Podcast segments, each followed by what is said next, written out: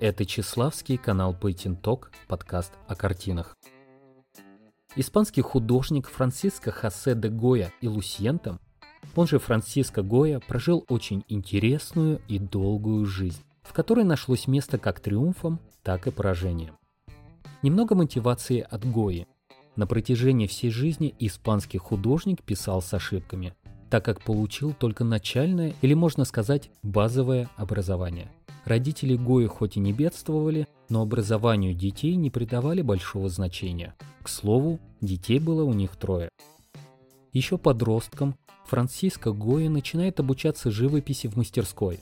В 17-летнем возрасте он принимает участие в конкурсе на лучшую живописную копию гипсовой статуи.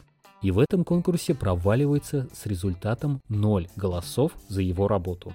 Спустя несколько лет Гоя отправляется в Мадрид, где снова участвует в конкурсе, на этот раз от Академии Сан-Фернандо. И тут его снова встречает провал. Но молодой художник не грустит, он обращает свое внимание на картины придворных художников, изучая их и совершенствуя свои навыки. Успех же приходит к художнику и то относительный, лишь в 1771 году на конкурсе Пармской академии. На тот момент художнику было уже 25 лет. Так что мы имеем? Франциско Гоя поступил на обучение в художественную мастерскую примерно в 14-летнем возрасте, а первое признание получил в 25 лет. 11 лет понадобилось испанцу, чтобы не опустить руки, не оглядываться на провалы и развиваться в любимом деле, чтобы уже потом, в будущем, дослужиться до придворного художника короля и, конечно же, до денег. И это в мире 18 века – когда еще не было ТикТока, а сборы лайков и сердечек происходили исключительно хирургическим путем. Франциско Гоя был очень интересным художником, чьими работами можно восхищаться и пугаться. В его биографии есть небольшие пробелы, когда он уезжает на несколько лет в Рим, и там про него ничего не слышно. Конечно, есть мнение, что в столице Италии Гоя изучал работы итальянских художников, пытаясь раскрыть секрет их успеха. Но это слишком просто. Вокруг такого человека должны быть байки и странные истории. Итак, история о том, как талант маленького Франциска струил из него с самого детства. Каждая интересная история начинается со слова «однажды». Однажды малыш Гоя нарисовал на стене своего дома свинью.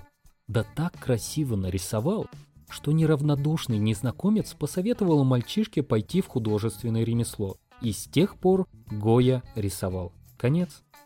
Да, это история без магии и волшебства. Боги не проклинали кисть художника, чтобы тот преодолел все. Но истории бывают разные, даже такие, как анекдот. Вот так вот история подложила Гои свинью. Да, теперь этот подкаст не только о картинах, но и о каламбурах. Как я уже говорил, Гоя пережил много всего – Радость, деньги, разочарование, смерть четверых детей из пяти.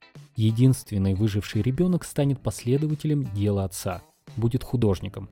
А в 1792 году болезнь забрала у художника слух, и до конца жизни Франциско Гоя останется глухим. В то время его мучила мигрень, слабость, его начало подводить зрение. И как результат, работы становились все более мрачными – После смерти своей жены Гоя купил себе домик, где на стенах изобразил серию мрачных картин. Они были перенесены на холст уже после его смерти. А насколько мрачные эти картины вы сами можете посмотреть.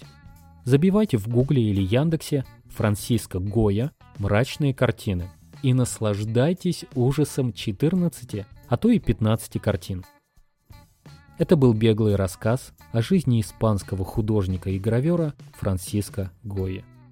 Это Чеславский, канал Пейтинток, подкаст о картинах.